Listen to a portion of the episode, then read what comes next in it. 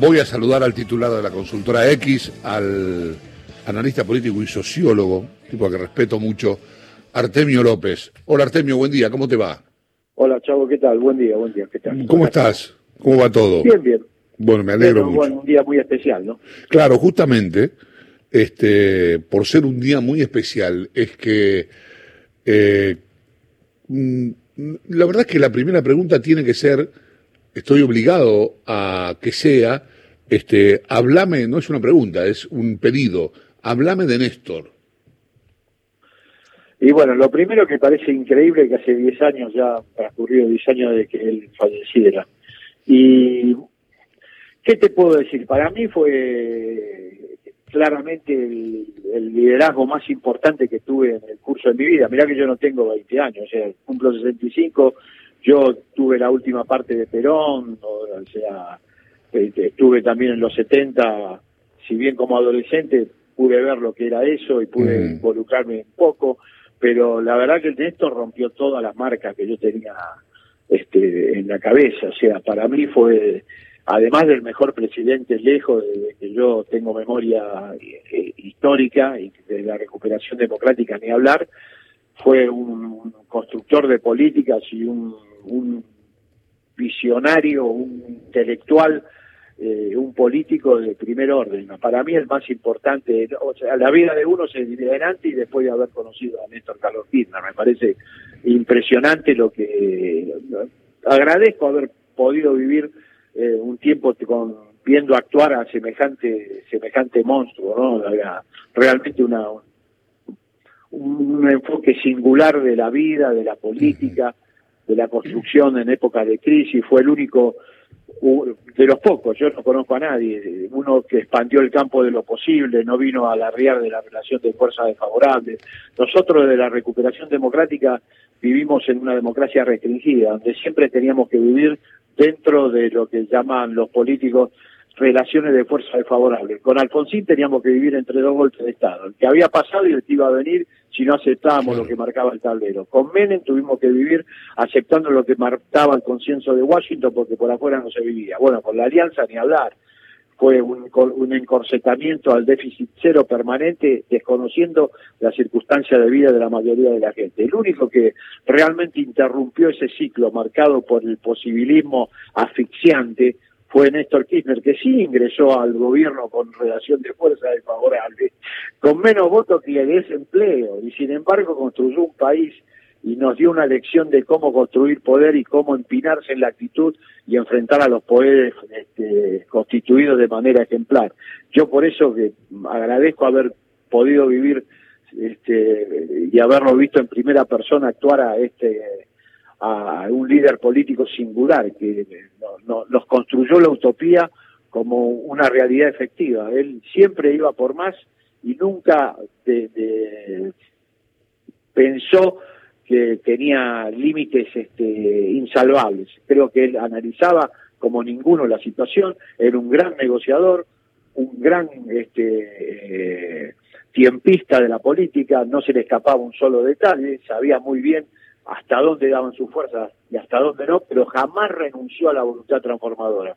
Nunca se escudó en el posibilismo asfixiante ni en la relación de fuerzas desfavorables para ocultar la ineptitud política y este, la ausencia de deseos de transformación. Eh, ¿Dónde lo conociste? ¿Dónde lo viste la primera vez? Lo vi en lugar, creo que no me acuerdo bien exactamente el lugar, pero nos conocimos en el año 2001, previo a las elecciones parlamentarias de octubre del 2001, este, donde me acuerdo, este, Cristina Kirchner, yo llevaba una encuesta y Cristina Kirchner eh, obtuvo más del 60% de los votos, creo que estoy citando de memoria, el 62% de los votos, chavo, pero en un momento donde el país votaba Clemente, ¿vos te acordás? Sí, claro, claro, claro. De salame, sin embargo, en Santa Cruz, Cristina tenía una gran participación en términos electorales, que había caído en todo el país de manera drástica, y al mismo tiempo un caudal de votos notable. Ella iba, por, eh, iba a ser senadora nacional por Santa Cruz. Me acuerdo que ahí fue el que lo, conocía a Néstor y a partir de ahí, bueno, pude, este, eh, tuve la suerte de, estar próximo a él durante todo su, su mandato. Y me pareció, bueno, ya deslumbrante en el haberlo visto, tenía una actitud y una voluntad política descomunal y tenía claro que se iba a resolver la crisis del 2001, ya tenía, había leído bien la crisis, sabía por dónde salir, tenía una perspectiva este, absolutamente intransferible de cómo se resolvía la a punto tal de que él fue el primero que se consideró con capacidad de resolver la crisis y el primero que se instaló con voluntad transformadora y que se pensó presidente fue él. Ninguno de los que estaba cercano, por lo menos que yo conozca, este, le asignaba chances a esa candidatura. Sin embargo, él se tiene una actitud absolutamente este, eh, inconmovible y llevó adelante una candidatura que muchos creían imposible. Sin embargo, fíjate, este, él con su camarita de crónica, con su empecinamiento, con su este, desentendimiento de todo lo que en ese momento marcaban las encuestas, a las cuales miraba de costado, la utilizaba simplemente como una herramienta más, dejando de lado lo que decían los medios que la opinión pública decía, sostuvo una candidatura con su propia voluntad, que fue finalmente este, la candidatura que transformó la realidad de la Argentina definitivamente y le interrumpió 30 años de hegemonía neoliberal en Argentina. El peronismo desde la muerte de Perón hasta la llegada de Néstor Kirchner tuvo dos renovaciones, dos. Una temprana terminó con Menem y la otra tardía a través del Frepaso y ese conjunto de peronistas progresistas terminó con De la Rúa. Las dos renovaciones trajeron a caballo Mm. El único que interrumpió el ciclo neoliberal en Argentina y fue el verdadero renovador del peronismo, lo reconcilió con su este, origen transformador, popular y democrático fue Néstor Carlos Kirchner, el verdadero Dencia Opin del peronismo. Cuando, hay cuando se habla de renovación y se habla de peronismo de, de, cara al siglo XXI, hay que hablar indefectible de Néstor Carlos Kirchner. No hay peronismo sin Néstor Carlos Kirchner. Lo reconcilió con su tradición popular democrática, con el país que imaginó Juan Perón y Eva Perón a mediados del siglo pasado. Realmente fue, hizo una tarea espectacular, porque no solo recuperó una herramienta popular tan importante como el movimiento peronista para la transformación social, sino que se lo arrebató a la colonización que había sufrido por parte de los sectores dominantes. Un doble movimiento, arrebató una herramienta tremenda como era el peronismo, eh, que estaba en ese momento como al servicio de los sectores dominantes, cooptado por los sectores dominantes, al servicio del proyecto neoliberal, y lo puso al servicio de los sectores populares. Y eh, me parece que eso lo reconcilió con su trayectoria histórica y eso habla de lo que la envergadura histórica, el volumen histórico del liderazgo de Néstor Kirchner. Después hizo mucho más, ¿no? Bajó la pobreza a la mitad, la indigencia a un tercio, el desempleo lo bajó a la mitad, desendeudó el país, bueno, una, una serie de, herramientas y de determinaciones de gestión que lo hacen inolvidable. Pero desde el punto de vista político, un coloso. Sí, buen día, Artemio. Lucía Isicov te saluda. ¿Qué tal? Hola, Lucía. Bueno, ¿y, qué ves hoy? no Porque hay tanto para decir de Néstor que, que y, se ve ese entusiasmo en hablar de Néstor. Quiero saber qué, qué se ve de Néstor hoy en este gobierno y qué faltaría.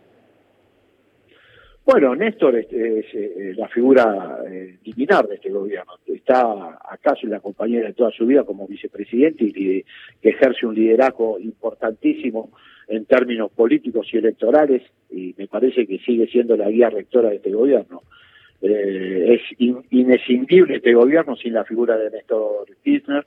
En ese sentido, creo que Alberto Fernández es un gran discípulo de Néstor Kirchner. Él eh, se formó este, creo yo, no como político, pero sus mejores años de formación política, sin duda, habría que consultarlo, porque a mí no me cabe duda, estuvieron al lado de Néstor Kirchner y él participó, protagonizó desde el minuto cero el gobierno que dio vuelta a la historia de la Argentina como una media. O sea, me parece que es la presencia de él es absolutamente rector. Y para generaciones nuevas, para las generaciones que eh, se incorporaron a la política a partir del 2003, generaciones este, ya están eh, orillando los 45 años, 40 años, los, los, los, los, nuevos dirigentes, bueno, me parece que Néstor, para los sectores este, populares y democráticos, oficia de, eh, el Perón de carne y hueso que no pudieron ver. Tanto Néstor como Cristina son el Perón y Eva Perón de esta época para importantes este, contingentes poblacionales, para los, los nuevos dirigentes, los que ya están hoy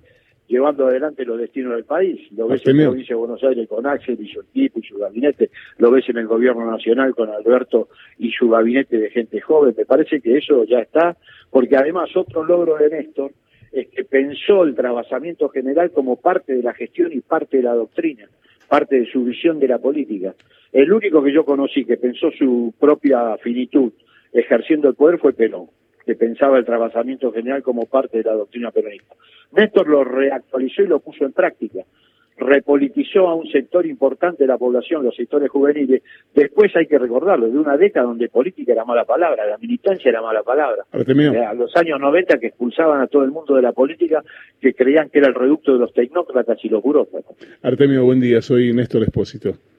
Hola, hola Néstor, eh, usted hablaba recién de, Néstor y Cristina como una mancomunión, como una unidad política. Sin embargo, eh, cuando se habla con muchos de los ex funcionarios, sobre todo del, del gobierno de Néstor, ellos dicen, yo era amigo de Néstor, con Cristina tengo una relación que no es la misma que tenía con Néstor, como marcando que políticamente Néstor y Cristina no eran lo mismo. No, bueno, la relación personal de cada cual con cada quien es un problema personal, eso no, no hace la cuestión política, o sea, que se hayan llevado mejor con Néstor o con Cristina es indiferente a la hora de pensar la política, eso no.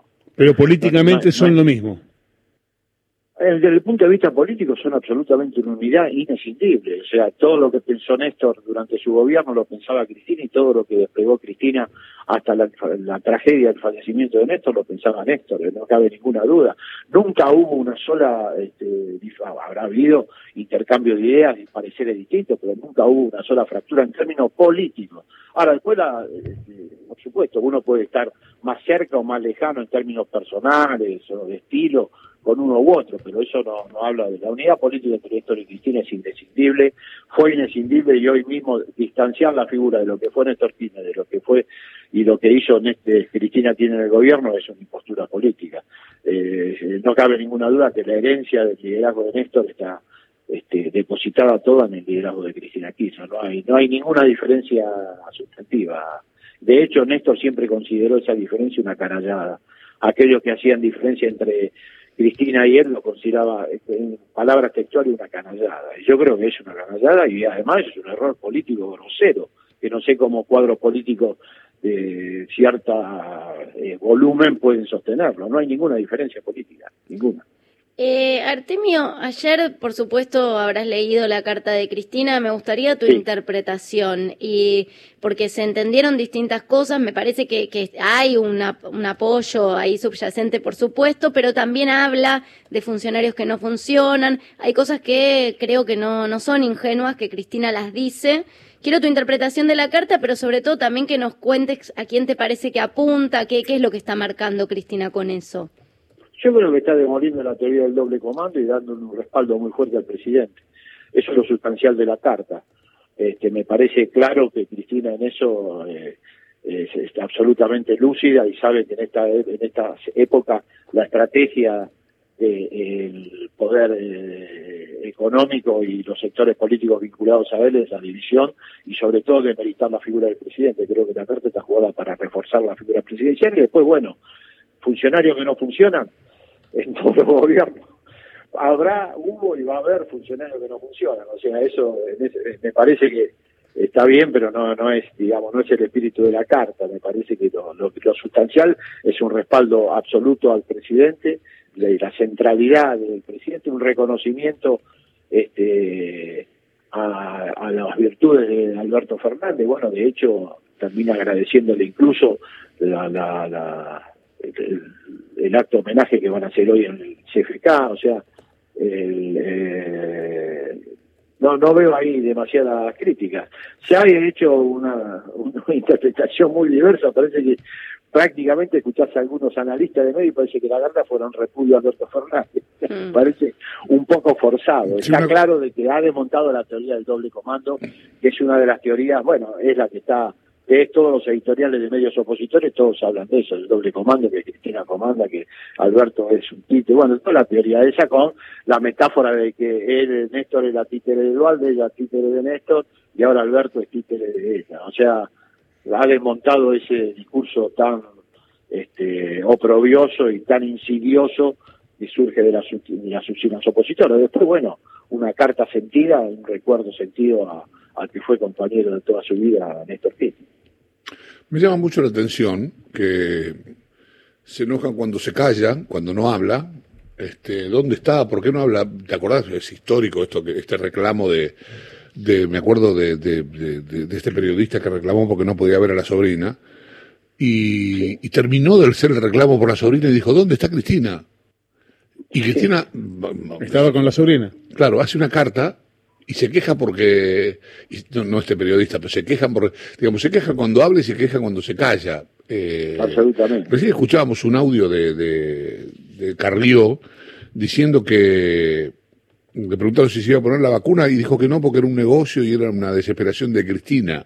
O sea, hay una locura, hay una, una locura, digamos, me encantaría que alguien discutiera mano a mano con, de política con Cristina, en lugar de, de, de, de indignarse este, por cosas que no son relevantes, ¿no? Digo, me parece que justamente a mí el hecho de que esté callada, que esté, que no dé una nota o que no saca públicamente a hablar, salvo en, en tweets o en, en, una carta como la de ayer, este, me parece que es este, la mejor prueba de que no está interviniendo, por lo menos no en todo.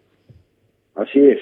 Bueno, lo que pasa es que así como en un momento no se podía hablar de política sin nombrar a Perón en argentino, sin referirse a la figura de Perón en ausencia, con metáforas, tirano prófugo, pasó lo, pasa lo mismo hoy con Cristina. Nadie puede hoy hablar, dar una sola palabra política sin nombrarla. Este, en realidad es la dadora de sentido, a favor y en contra. Es un problema para la oposición tener semejante nivel de captura del sentido político en la figura de, Cristina Kirchner. Pero bueno, es lo que vivimos, de, yo por lo menos desde el año 2007 veo que la centralidad de Cristina es absoluta y eh, no solo no merma, sino es creciente.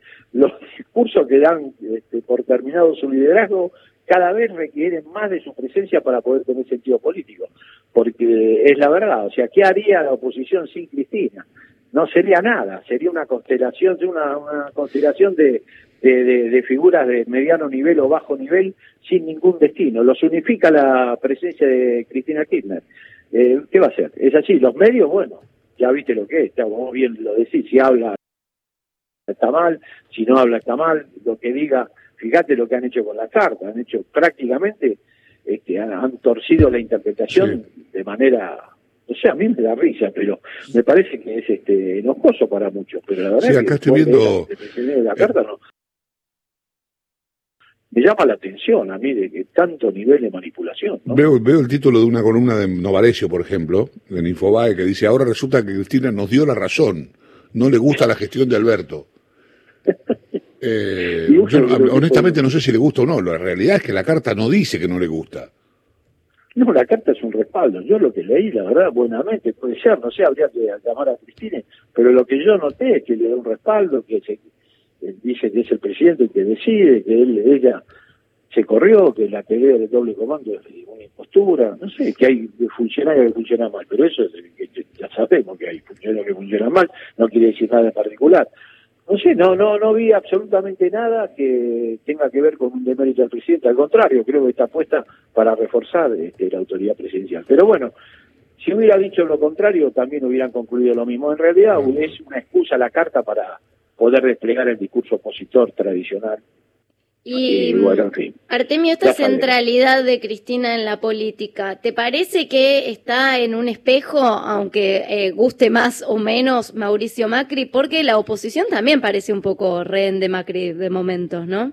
Sí, bueno, eh, salvando las distancias, ¿no? Uno, bueno, uno está para un proyecto popular democrático de integración social y ascenso, o sea, de desempobrecimiento, lo que da, y otro para un proyecto neoconservador este, de entrega nacional. Pero son de los liderazgos potentes, sí. Yo creo que eh, Cristina Kirchner lidera un sector de este, el oficialismo muy importante, el 80% del volumen electoral del Frente de Todos o más le corresponde a Cristina Kirchner, pero además políticamente lidera, que es mm. más importante, culturalmente lidera el espacio. Y por otro lado, la coalición conservadora todavía tiene Mauricio Macri su referente central. Yo no creo que todavía haya sido desplazado por alguna alternativa, llámese la reta, Vidal, eso habrá que verlo. Un presidente que obtiene después de haber desarrollado el cuatro, los cuatro años que nos obsequió, 40% de los votos, este, eh, a eso hay que ganarlo. O sea, le van a tener que ganar una elección a Martín. la tiene difícil la reta, digamos. Sí. El presidente, pero no, mm. no, no es un liderazgo sencillo. Mm. Artemio, gracias. Eh. Es un placer escucharte. Gracias por la gracias A vos. Este, chavo, gracias. Eh, buen día. Chao, un abrazo grande. Artemio López, sociólogo, analista político, titular de la consultora X. pasó por aquí para hablar de Néstor